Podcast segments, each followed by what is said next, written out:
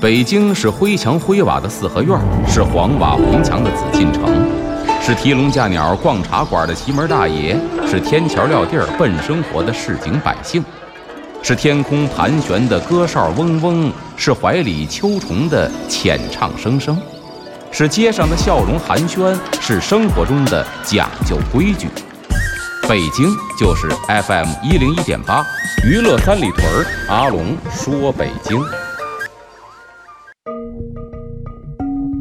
据传说，北海的白塔镇海眼；据传说，北京曾是八臂哪吒城；据传说，北新桥的水井锁蛟龙；据传说，高粱赶水把命送；据传说，故宫的角楼是鲁班修。这北京的传说讲不尽，君请听阿龙为您讲传说。您现在收听到的是《娱乐三里屯之阿龙说北京》，我是王小宁。大家好，我是阿龙。咱们今天呢继续讲老北京的传说，带您游逛东岳庙啊。在游逛东岳庙呢，今天咱们讲的司呢是这个举义司和这个敏仲司。上来先说这个举义司，哪两个字呢？举就是高举的举，这个义呢就是意思的义。这举义呢指的是啊还没有付之于行动的这个意念。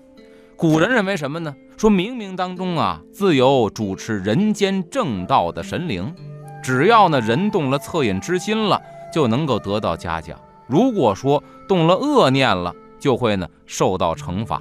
所以你看，这起心动念皆是罪呀。相传呢，这举义司他的神是谁呢？叫做白猿星君。这白猿星君呢，在这古籍里边有记载，比如《山海经》上边也说了啊。说这个唐庭之山，其上多白猿。这白猿是怎么回事呢？啊，说这个几个版本的说法吧。有这么一个版本的说法，说呀，是从以前的这个印度啊，当时的印度国王送给商纣王一个白脸的猿猴。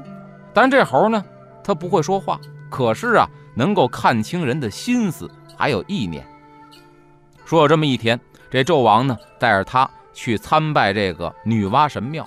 因为咱们知道啊，中国的传统的这个传说里边认为啊，是女娲造人，并且呢造了其他的一些物种，她就好像是这个造物主一般。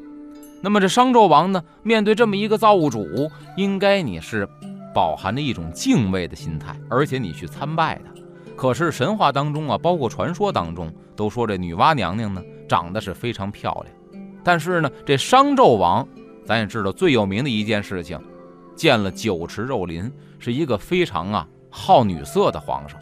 一见到这女娲娘娘这么漂亮，不由得这心里边可就动了邪念了。你想，一个君王面对神灵都能动了邪念，而且呢还留下证据了，在墙上啊写了一首诗。反正这个词儿呢也有点不堪入目，说好听了表达爱慕之情，说难听了呀是动了淫心了。等他转身的时候，发现。这白猿就是印度国王给他这白猴子没了，为什么？咱说了，白猴子有一特异功能，能看透人的心思。一看，这个君王不是什么好鸟，得了，别跟他了。这白猿扭头跑了。哎，他是看清了这商纣王残暴还有这个邪淫的本质了，不愿意和他为伴。跑了之后去哪儿了呢？能看懂人的心思。哎，姜子牙这头这儿好人多。于是乎呢，就投奔到了姜子牙的麾下，替这姜子牙出谋划策，也是立了不少的战功。而且后来呢，还拜一老神仙为师。这老神仙大伙都知道，大背头，哎，就是老寿星。那么有人说呢，这白猿呢，本身这样子看上去很像老寿星，几乎是一个模子里刻出来的，长得也是一大背头。您看在传说当中，这猴呢就像人了。这唯一的区别呢，就是寿星脑门上有九条皱纹，这白猿呢，后来被封为白猿星君呢，说脑袋上啊只有五条皱纹，后来被封神了，他主管的就是举义司，这是一种说法。另外一种说法呢，说这个白猿呢是一个非常通人性的这么一个灵兽，所以你看咱们这个中国古代有句话叫白猿献寿，或者这么一个吉祥的图案，说当年在云蒙山。啊，有这么一个白猿，特别孝敬自己的母亲，因为母亲生病了，想让母亲能够延年益寿，这白猿呢就偷偷的来到了王母娘娘这蟠桃园，因为都说呢吃了王母娘娘蟠桃啊可以长生不老，所以呢在这儿偷桃子献给了自己的母亲，为的是长寿。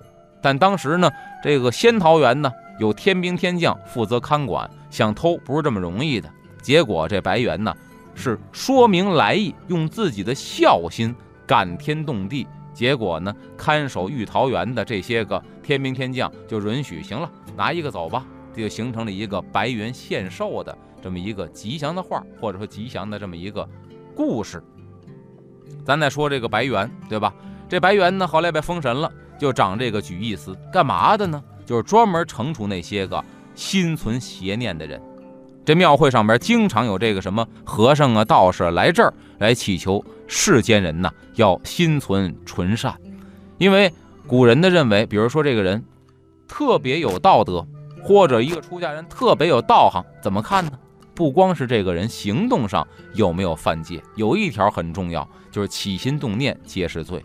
就好比说吧，打一句比方来说，可能比较苛刻啊，说这个出家人呢。扫地不伤蝼蚁命，爱惜飞蛾杀照灯。我们是绝对不杀生的。要搁到现在，比如说您玩一个游戏 CS，对吧？您在游戏里边汤汤汤开几枪把对方杀了，说这算不算犯戒呢？算，因为在虚拟世界你起了杀心，杀了一个虚拟的人，这都算是犯戒。所以你看，就是古人对自己道德方面的要求或者束缚是多么的高，就可见一斑了。这刚才说的是举义思，